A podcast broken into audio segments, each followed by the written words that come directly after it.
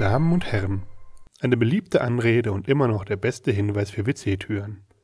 Wer es origineller mag, erhöht oft ohne Not die Verwechslungsgefahr und programmiert Peinlichkeiten. Im schummrigen Licht des Untergeschosses eines alternativ angehauchten Kulturzentrums muss der Gast mit dringendem Bedürfnis schon ganz genau hinsehen, um den kleinen Unterschied auf den Pforten zu entdecken. Das Venus-Symbol gleicht angeblich einem stilisierten Handspiegel für das weibliche Geschlecht, das Mars-Symbol für das männliche.